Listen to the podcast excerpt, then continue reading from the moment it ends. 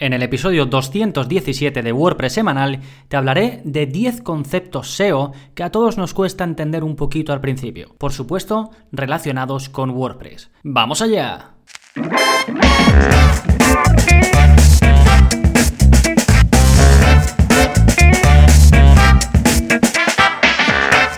Hola, hola, soy Gonzalo de gonzalonavarro.es y bienvenidos a WordPress Semanal, el podcast en el que aprendes WordPress de principio a fin, porque ya lo sabes, no hay mejor inversión que la de aprender a crear y gestionar tus propias webs con WordPress. Y en este episodio voy a mm, explicarte 10 conceptos que seguramente te hayan resultado difíciles de comprender en algún momento mm, cuando te has enfrentado a ellos o que ah, puede ser que hoy en día sigan siendo un poco mm, eh, pues raros, que lo, sepas, sabes que están ahí pero no les haces ni caso. Entonces, creo que he seleccionado 10 de los más eh, importantes y a la vez pues un poquito más complejos de entender de primeras. Te los resumo muy rápidamente. Primero voy a hablar de indexación, voy a hablar de sitemap, de contenido esencial, de información meta, de webmaster tools en general, de schema o datos enriquecidos, de Open Graph, de robots.txt, de canonical o URL canónica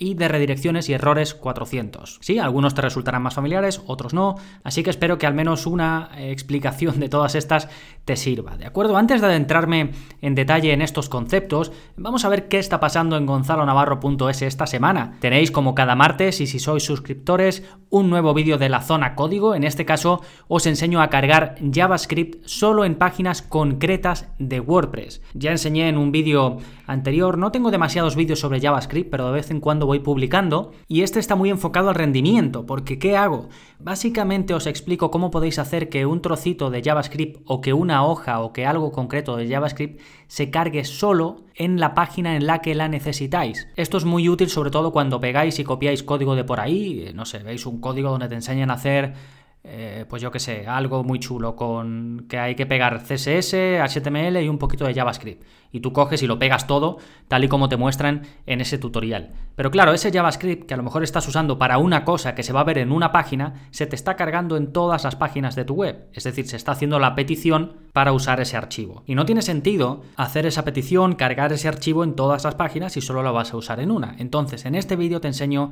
a cargarlo solo en las páginas que quieras. ¿sí? Es el vídeo 168 de la zona código. Ya sabes, si eres suscriptor tienes acceso a esto, a soporte conmigo y a los cursos. Y hablando de cursos, este mes estamos con el curso de mantenimiento de webs con WordPress, con dos enfoques. Uno, em, si quieres llevar el mantenimiento de tu propia web y dos, si quieres llevar el mantenimiento de varias webs o dar un servicio de mantenimiento eh, de webs con WordPress a otras personas. Es muy parecido, si no igual a cómo lo tengo yo gestionado para mi servicio de mantenimiento web. Así que si te interesa, ya lo tienes disponible entre los más de 140 cursos. Ya lo sabes, todo esto en gonzalonavarro.es barra cursos. Y vamos ahora con el plugin de la semana que te permite mostrar en, tu página web cuando se accede desde móvil, desde un dispositivo iOS, que salga una barra flotante para que esa persona lo añada como, eh, digamos, aplicación de inicio. Ya sabéis que se puede añadir como una especie de favorito, una, cuando estás navegando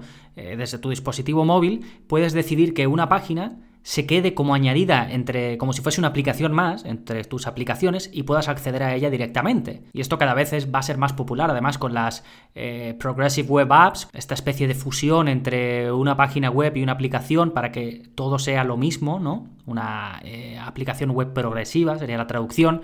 Pero bueno, eh, básicamente eso, te permite mostrar un aviso como una especie de burbuja que eh, anima a la gente a que añada tu, web, en este caso con WordPress, a su página de inicio de, su iPhone o de su iPad. ¿Sí? Tienes, eh, si no te queda muy claro cómo es, tienes una. Te dejo el enlace, vamos, al plugin que se llama Add to Home Screen WP Plugin. Y está muy chulo porque básicamente da las instrucciones a la persona para que lo haga, porque es que mucha gente no conoce esto, no sabe ni cómo hacerlo. ¿Sí? De esa forma, pues ya podrás tener tu web ahí mostrada eh, digamos, de forma continuada. La gente siempre verá ahí tu iconito en su iPhone y tienes muchas más posibilidades pues de que visiten tu web. ¿sí? tenéis todos los enlaces, recordad, en el episodio 217, es decir, que si vais a gonzalonavarro.es barra 217, vais directamente a todos los enlaces y las notas de este episodio. Perfecto, pues ahora sí nos vamos con el tema central, 10 conceptos SEO aplicados a WordPress que no te vendrían nada mal conocer. Y antes de adentrarme, quiero dejar claro que esto no va a ser el típico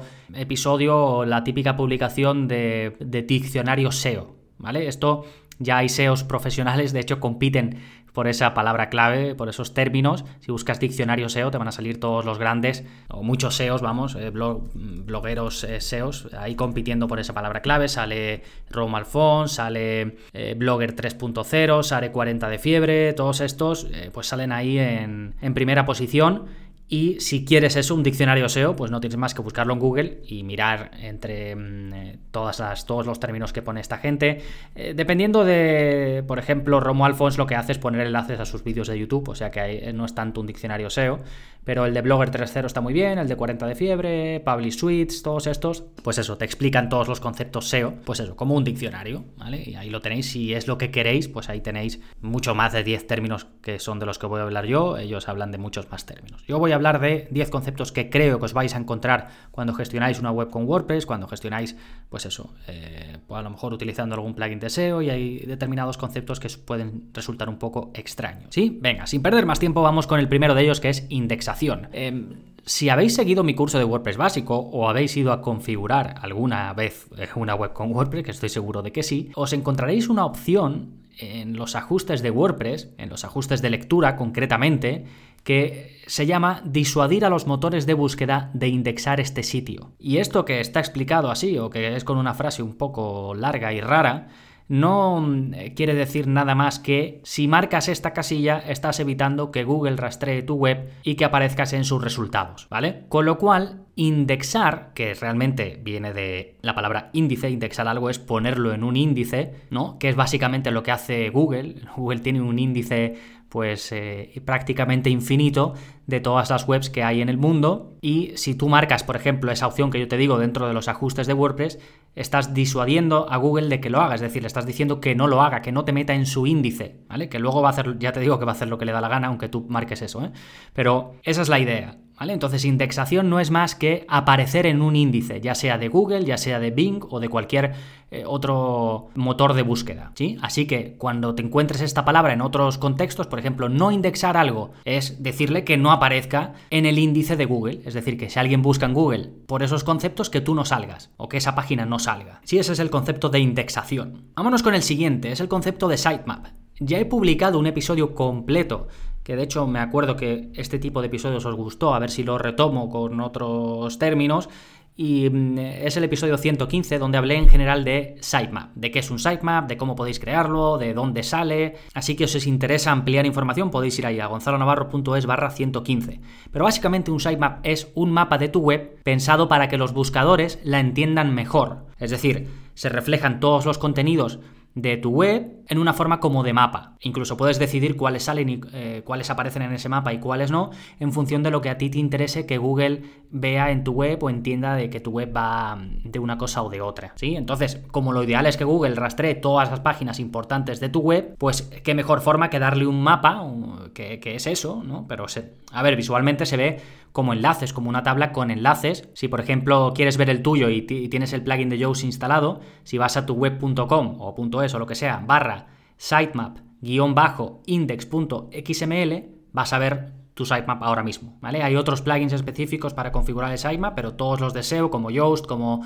Rank Math y estos, te permiten configurarlo. Lo más normal es que ya lo tengas creado, ¿eh? Pero como digo, pues eso, con los plugins de SEO puedes controlar qué se muestra y qué no se muestra. Eso sería un sitemap, un mapa de tu sitio, que básicamente son enlaces con los contenidos que hay en tu sitio, pues estas son las páginas, estas son las entradas, estos son eh, lo que sea, ¿no? Y le vas dando y te van saliendo pues todo lo que hay dentro de ello. No es más que eso y está pensado sobre todo para los motores de búsqueda, para que entiendan mejor puedan ir al sitemap y ver de un vistazo todos los enlaces de tu web como está configurada. Bien, el siguiente concepto del que te quiero hablar es contenido esencial. Realmente este, este concepto lo introdujo el plugin de Yoast, en inglés sería Cornerstone eh, Content y luego al español lo han traducido como eh, contenido esencial, ¿vale?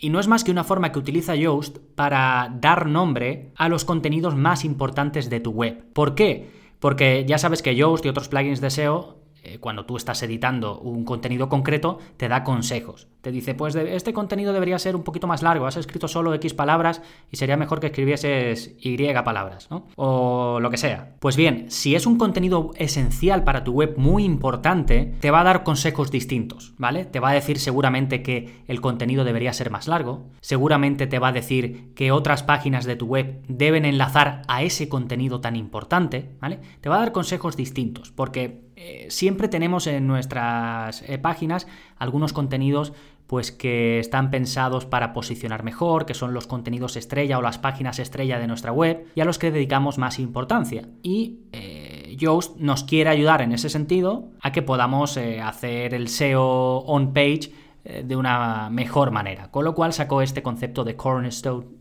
cornerstone content o contenido esencial simplemente para ello, ¿vale? Lo digo porque te puedes, eh, puedes encontrarte con este concepto y, decir esto qué es, esto eh, tengo que hacer algo concreto, no, es un contenido más de tu web y no...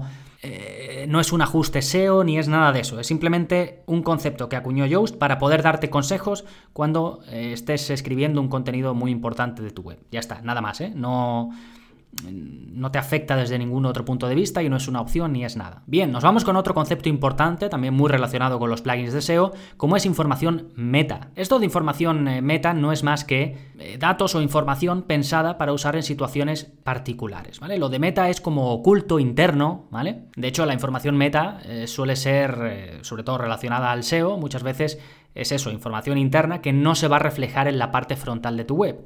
Y te pongo un ejemplo clarísimo.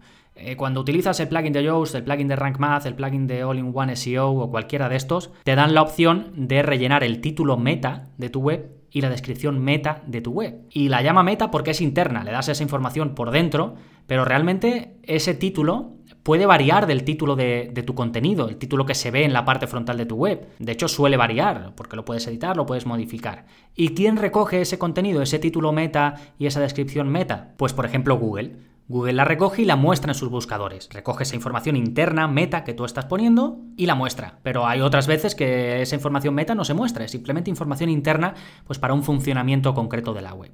¿Vale? Bien, quinto, eh, quinto concepto, Webmaster Tools o herramientas para webmasters. El ejemplo de una webmaster tool, es decir, de una herramienta para webmaster, es Google Search Console. Lo que pasa es que te vas a encontrar en los ajustes de algunos plugins SEO esto de Webmaster Tools. Pues no es más que eso, que te lleva a opciones para, por ejemplo, vincular tus herramientas de, webmaster. Webmaster no es más que aquella persona que gestiona una web. Y para ello se utilizan herramientas como Google Search Console, que básicamente es una herramienta de Google para controlar si tu web tiene problemas de indexación o problemas de rastreo y también eh, te permite analizar algunos datos para poder mejorar y subir tu ranking SEO, ¿vale? Entonces, en plugins como los de Yoast o como Rank Math, puedes vincular tu cuenta de Google Webmaster Tools o Google Search Console, que es como se llama ahora, con tu web. De esa forma la vinculas de forma sencilla y ya tienes los datos para poderlos consultar desde, pues en este caso, Search Console de Google. Eh, si no conoces muy bien Search Console y quieres